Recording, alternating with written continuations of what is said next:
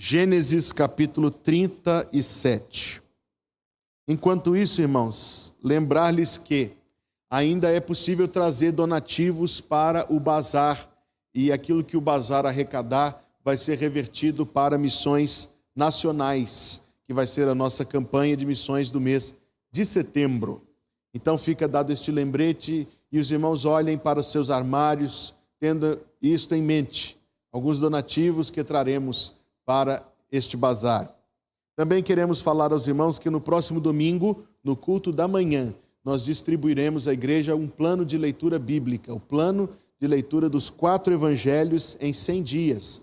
Algo que queremos e Deus assim nos abençoará fazer como igreja, uma igreja junta lendo a palavra de Deus.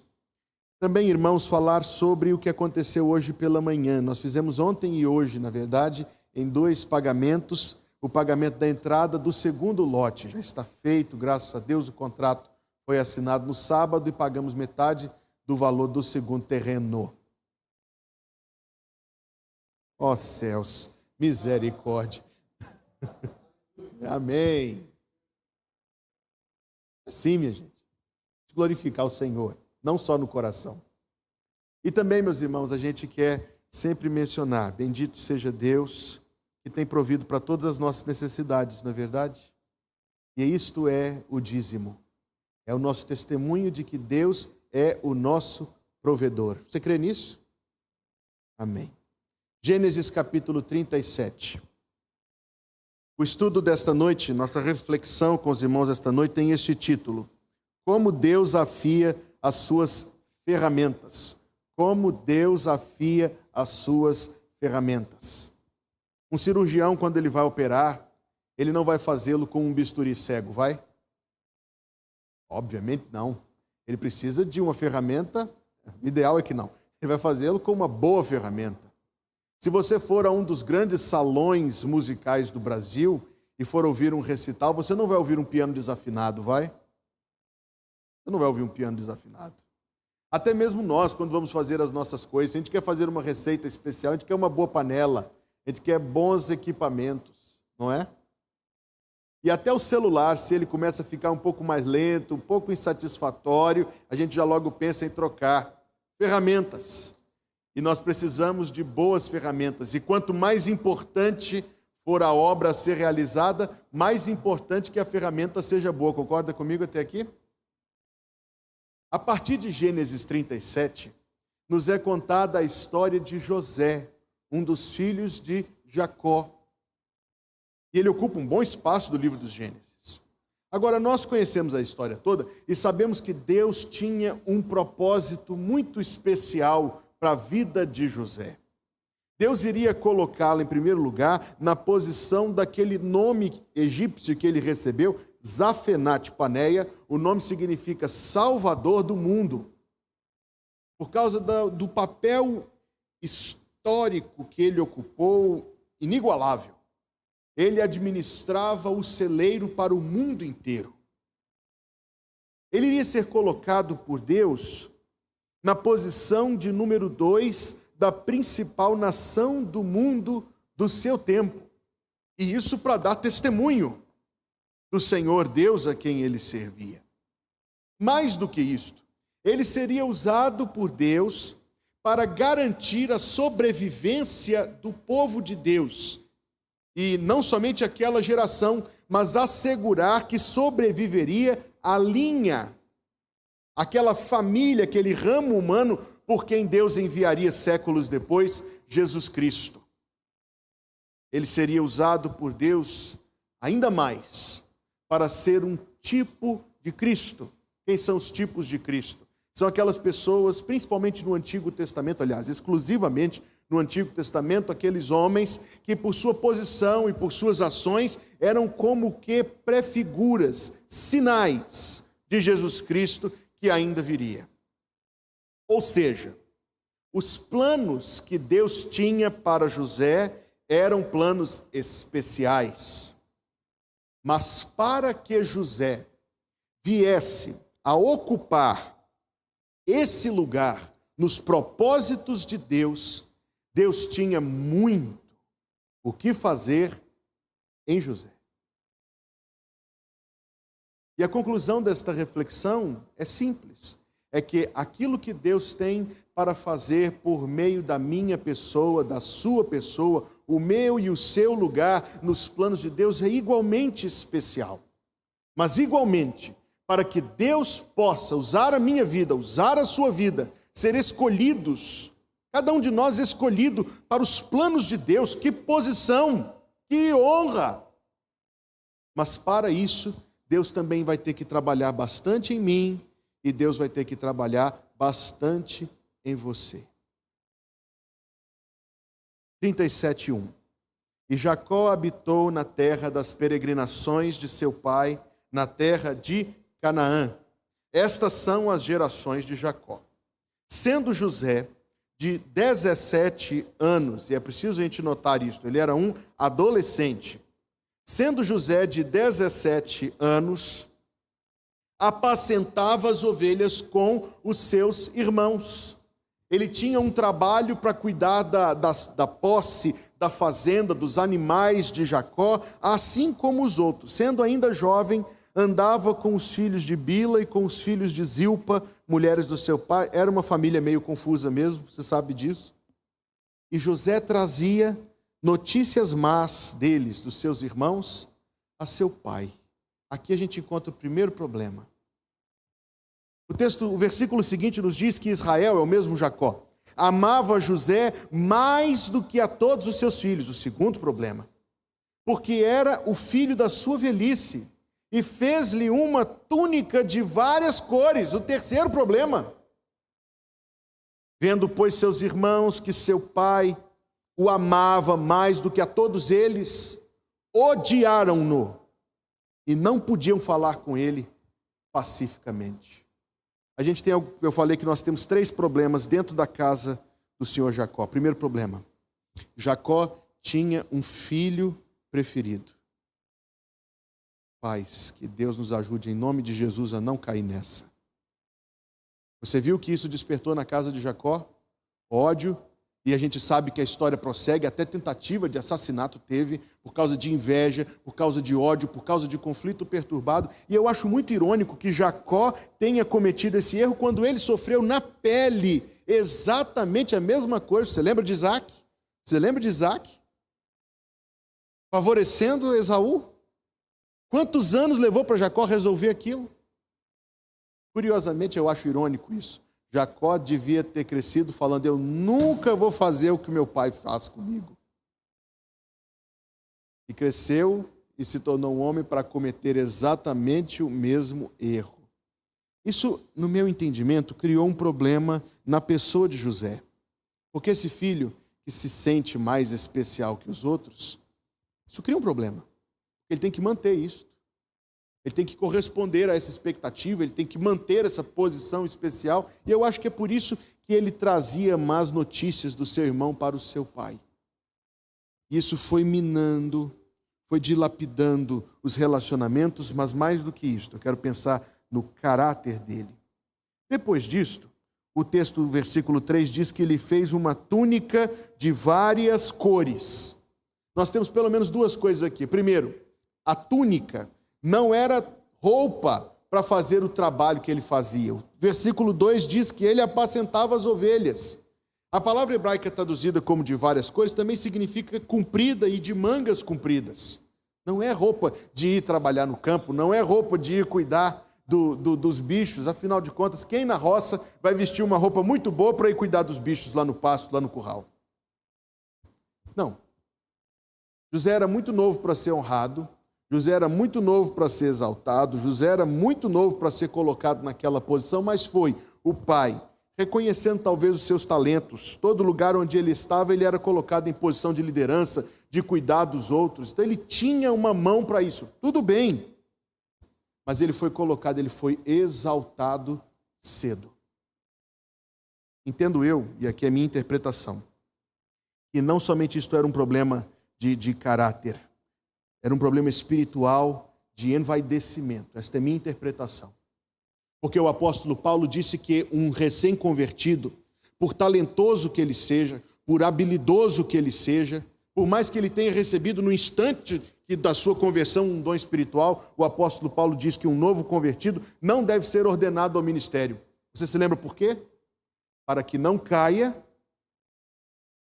Você se lembra? No mesmo pecado que Satanás. Que não se envaideça. Para que não se vanglorie, como Satanás se vangloriou e como Satanás se envaideceu, está escrito no livro de Isaías e no livro de Ezequiel.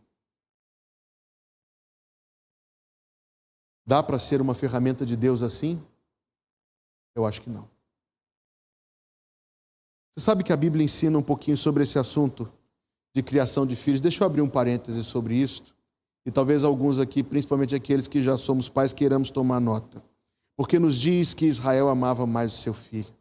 Nos diz em 1 Samuel 2,29, anote isso, 1 Samuel 2,29, Deus diz o seguinte com Eli, o sumo sacerdote: Por que honras os teus filhos mais do que a mim? 1 Samuel 2,29, Por que honras os teus filhos mais do que a mim?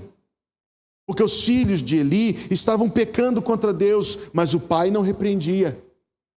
Os filhos de Eli estavam falhando, estavam cometendo pecados terríveis que lhe custaram a vida, lhes custaram a vida. E Eli silenciava os seus lábios. Deus pergunta: por que você honra os seus filhos mais do que a mim? Será que nós estamos muito longe de cometer o mesmo erro? Talvez não.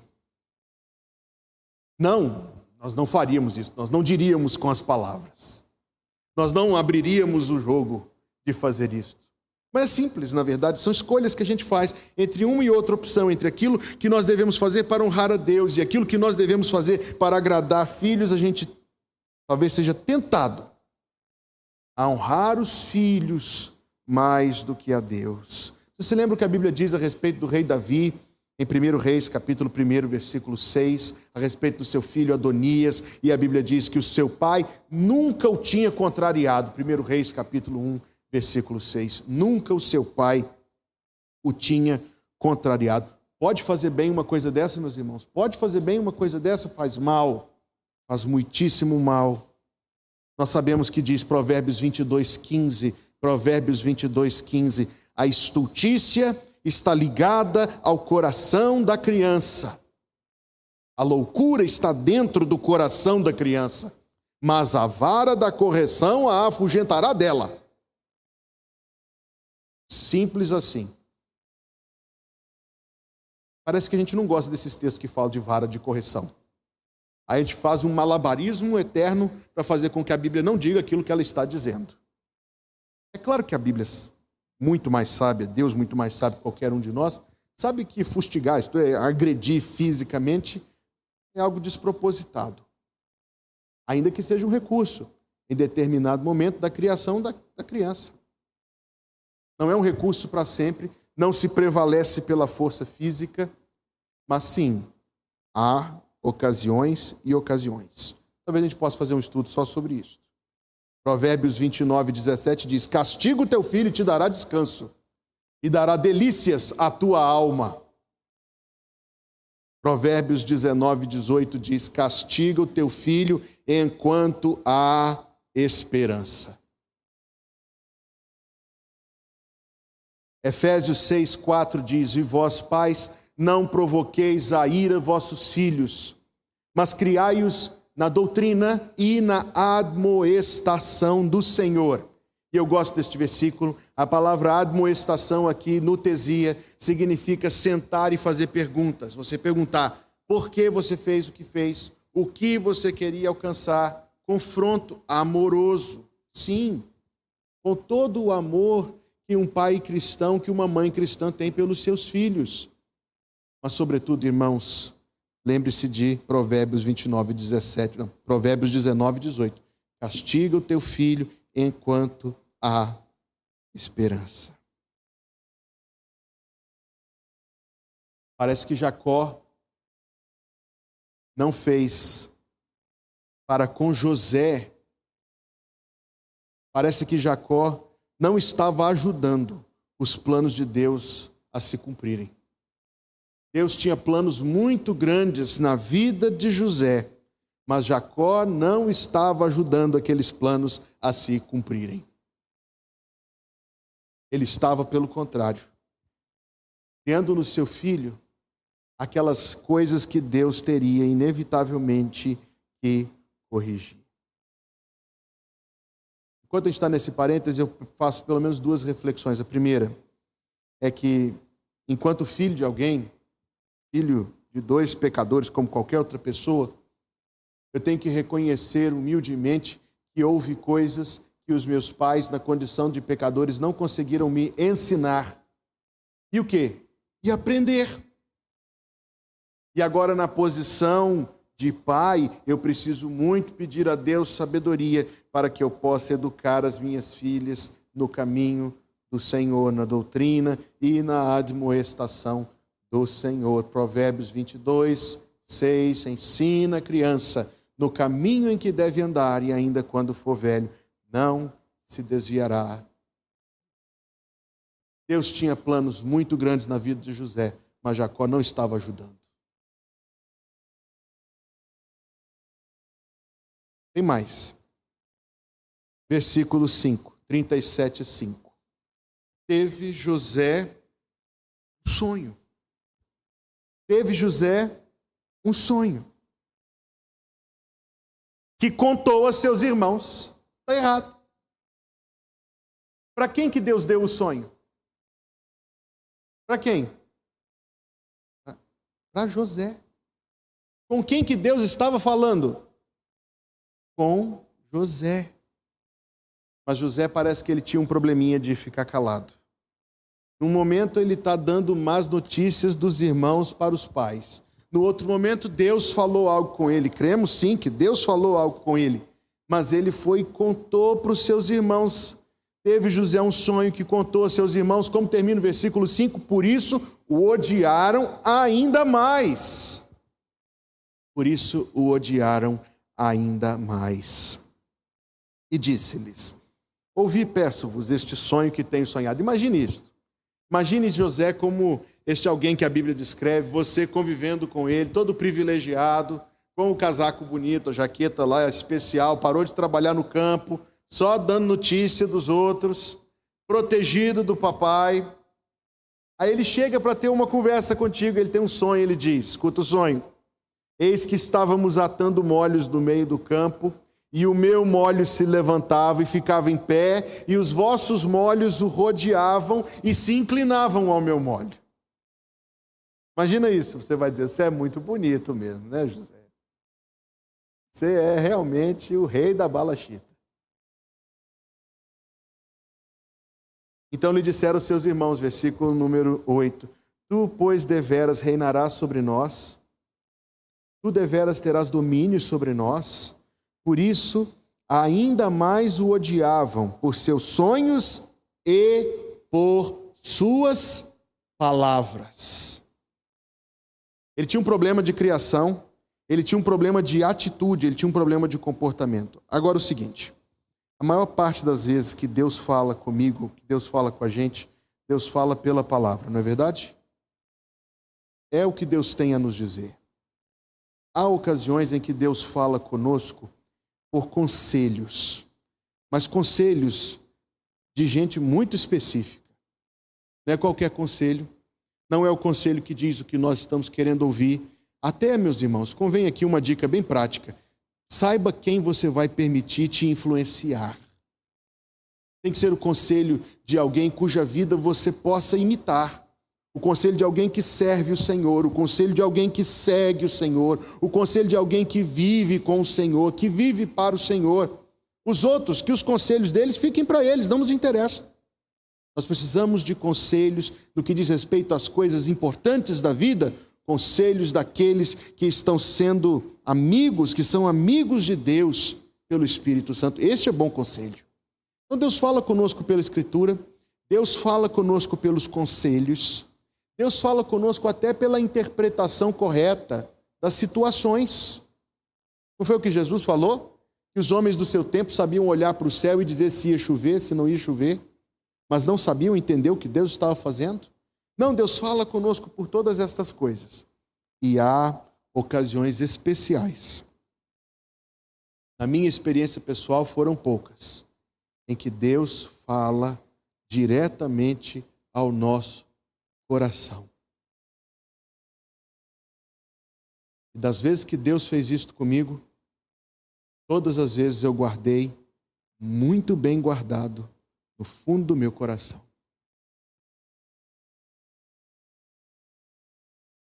Por quê? Primeiro, pode ser que eu tenha me enganado. Não é verdade? Jeremias 17, versículo 9: Enganoso é o coração, desesperadamente corrupto, quem o conhecerá? Outra coisa, porque se o que Deus falou ao meu coração realmente foi Deus que falou, então vai acontecer sem a minha cooperação. Concorda comigo? Se aquilo que Deus falou vai, foi Deus que falou, aquilo em meu coração foi Deus que falou, então vai acontecer de um jeito ou de outro. E há o risco de a gente dizer isto, Deus me disse, Deus me disse, e por fim a gente acabar manipulando uma situação, agindo não espiritualmente, o contrário, induzindo as pessoas de forma equivocada, e aí que Deus tenha misericórdia de nós. Quando Deus falou aquilo com José, e foi Deus, temos certeza disso. O que é que José tinha que ter feito? Primeira coisa, ele tinha que ter guardado aquilo no coração dele. Segunda coisa, se Deus deu para ele um sinal de algo tão importante, então ele tinha que ter se preparado para aquilo. Se ele sabia que ele viria a exercer essa posição diante dos irmãos, então é melhor começar a ter um bom relacionamento com os irmãos agora. Para que ele pudesse ser aprovado por Deus naquilo, para que ele pudesse ser abençoado por Deus naquilo. Mas não. José falou e o texto diz: por isso, ainda mais, o final do versículo 8: o odiavam por seus sonhos e por suas palavras. Veja só, versículo número 9. E teve José outro sonho. Ele errou da primeira vez, teve uma segunda chance para não errar.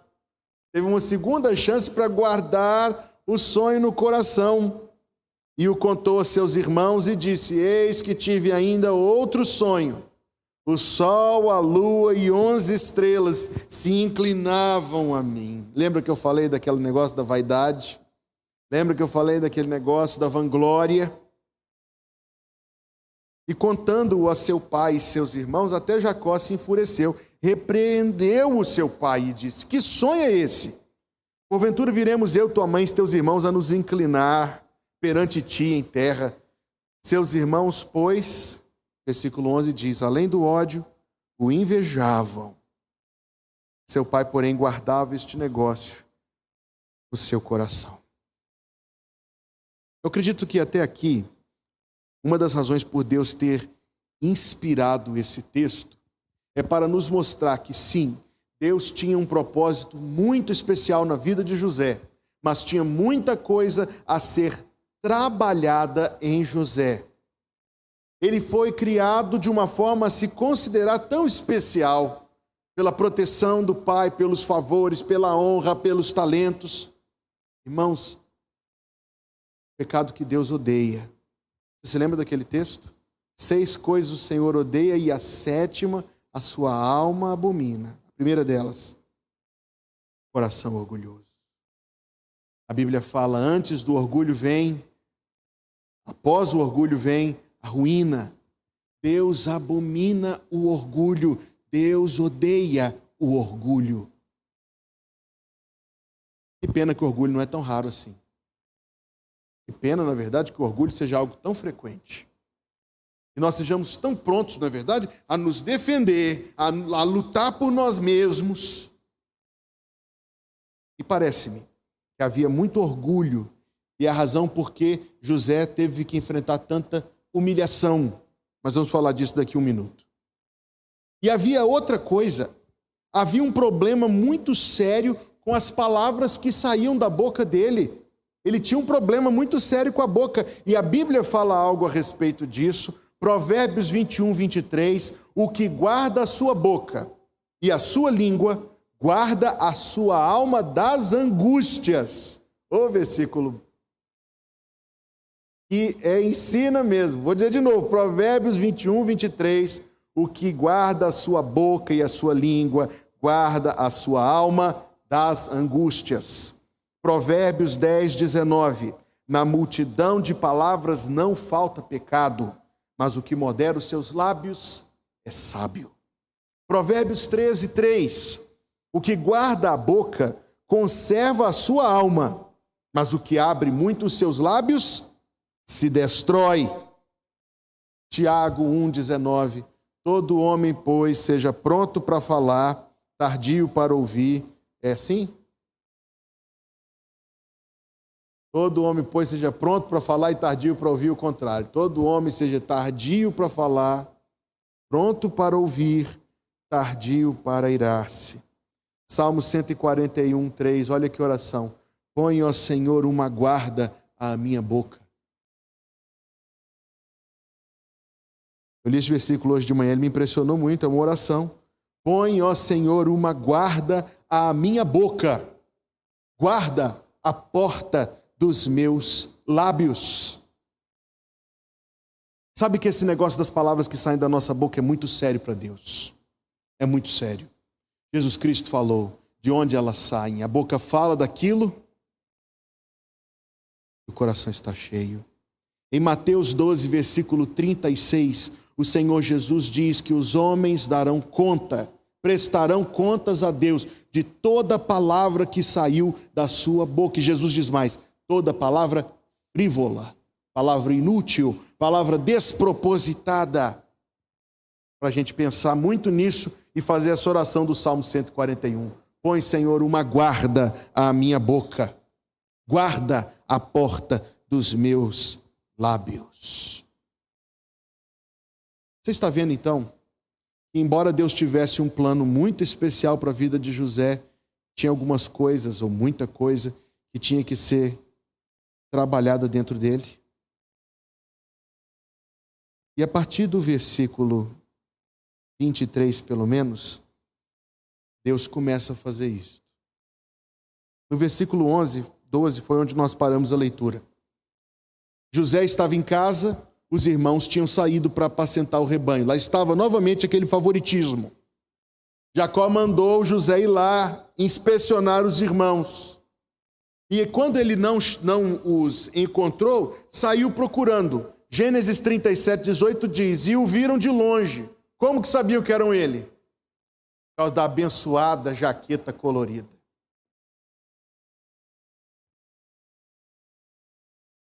Lá vai ele de jaqueta colorida, desfilando de patrão. Minha interpretação: orgulho, vaidade, vanglória. Enquanto lá vinha aquela figura com aquela abençoada daquela jaqueta colorida, antes que ele chegasse, diz o versículo 18, conspiraram contra ele para o matarem. E disseram uns aos outros: Eis que vem aí o sonhador mor e você sabe, você conhece muito bem a história, eles planejaram uma forma de se livrar de José. Versículo 23. Chegando seus irmãos, qual foi a primeira coisa que eles fizeram? Tiraram de José a sua túnica, a túnica de várias cores que trazia a abençoada da jaqueta colorida de novo. E nós conseguimos imaginar a satisfação com que os irmãos rasgaram aquela jaqueta e a mancharam de sangue para apresentar Jacó e disseram que a única coisa que acharam foi aquele pano, razão pela qual Jacó acreditou durante anos que o seu filho José estava morto. Dali, ele foi lançado num poço seco. E dali ele foi vendido, diz o versículo 28. Passando os mercadores midianitas, tiraram, alçaram José da cova e venderam José por vinte moedas de prata aos ismaelitas, os quais levaram José ao Egito. E versículo 36: os midianitas venderam José no Egito a Potifar, oficial de Faraó, o capitão da guarda.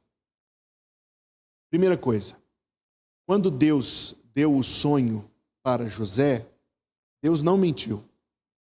o sonho que José teve, os dois sonhos que José teve, cumpriram-se de fato. O que Deus não mostrou para José era o caminho que ele teria que passar entre o dia que ele teve o sonho e o dia que o sonho virou realidade. Por quê? Porque faz parte daquilo que o pastor Alessio, meu pastor lá de Belo Horizonte, chama de currículo de Deus. Deus tem um currículo, uma série de lições que a gente tem que aprender ao longo da vida. Se, se, grande, pequena, grande palavra, se nós conseguíssemos aprender só da Escritura, se nós conseguíssemos ouvir a palavra e colocar a palavra em prática, então a gente não teria que passar por provação. A gente teria aprendido. Mas como a gente não aprende, e eu estou incluso, como a gente não aprende, então a gente precisa passar pelas provações que fazem algumas coisas com a gente. Elas, é, primeiro, sensibilizam o nosso coração. Quando José se viu lá no fundo do poço seco, onde estavam agora as suas aspirações de vaidade? Entende? Que nós precisamos chegar no fundo do poço e ao longo da vida, algumas vezes, para que a gente possa abrir mão de algumas coisas que de outra forma a gente não abriria. E que isso é bom para nós. A primeira coisa que ele perdeu foi o casaco. A abençoada da jaqueta colorida, que ele se envaidecia tanto. E foi bom, foi bom para ele ter perdido. A desilusão, traído pelos próprios irmãos, vendido pelos próprios irmãos, colocado naquela situação terrível pelos próprios irmãos. Desilusão é a palavra, mas a desilusão ensina muita coisa. Ela nos ensina a sermos sábios para com os homens sábios em nosso relacionamento, e José precisava aprender isso. Nós vamos ver mais adiante as lições que ele viveu. E nos ensina a colocar a nossa confiança principal, a nossa confiança maior somente em Deus. Foi por meio de tudo aquilo e de outras coisas que ainda viriam que Deus levou José para o Egito, versículo 36 os midianitas o venderam no Egito a Potifar, o oficial de Faraó, o capitão da guarda. Você sabe que tem outros capítulos desta história, mas você sabe também, ou pelo menos nós vimos aqui juntos, que tudo fazia parte de um projeto de Deus.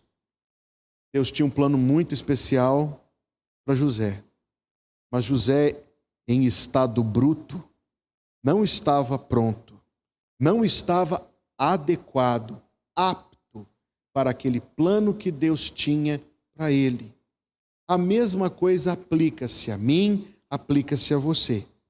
Nosso papel nos planos de Deus, na história do Evangelho, na nossa família, nos nossos filhos, na nossa vida com Deus, na nossa reconciliação, nos dons espirituais e no chamado que Deus tem para cada um de nós, no lugar onde Deus nos colocou com o propósito de testemunhar, e isto é o lugar, a vizinhança, o apartamento, a casa onde a gente mora, o lugar onde a gente trabalha, as pessoas com quem a gente convive.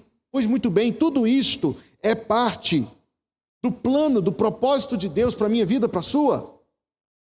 Mas para este propósito se cumprir, Deus tem que trabalhar em mim e Deus tem que trabalhar em você. 2 Timóteo capítulo 2, versículo 20 e 21. Ora, numa grande casa, não há somente vasos de ouro e de prata, mas também de madeira e de barro, uns para honra, outros para desonra. 21.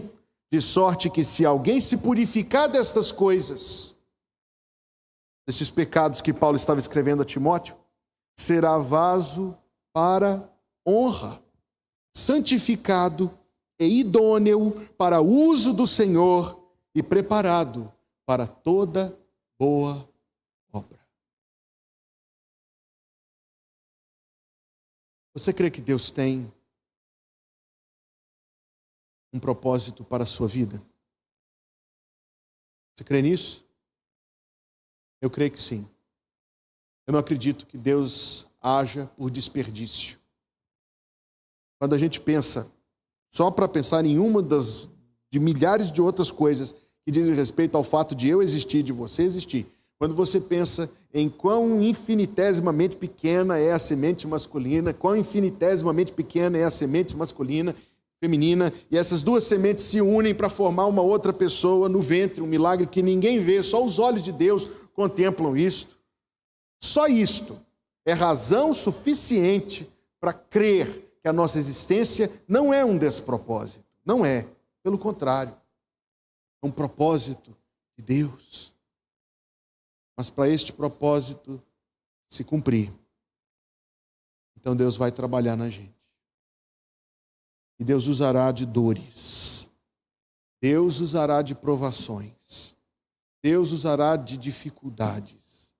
Deus usará de inúmeras situações, até injustiças, para nos colocar no lugar, para fazer de nós a pessoa que Ele quer que sejamos, para que os seus planos se cumpram.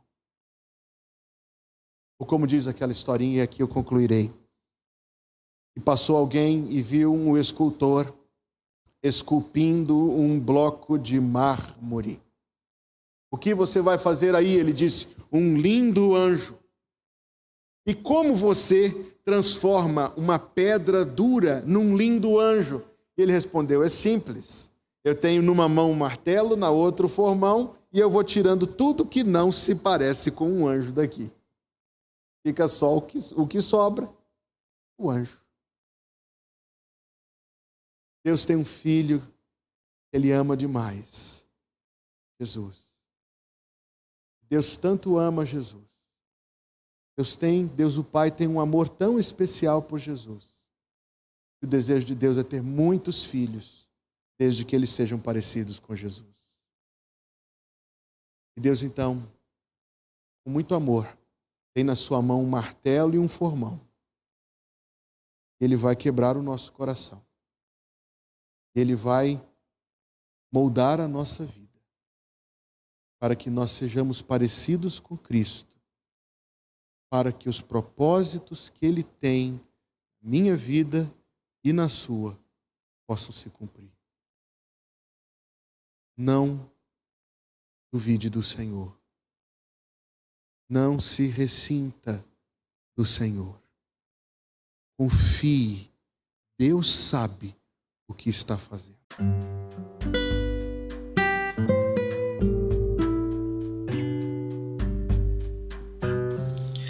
Obrigada por estar conosco. Volte sempre. A Igreja Batista Plenitude tem sempre uma mensagem de Deus para você.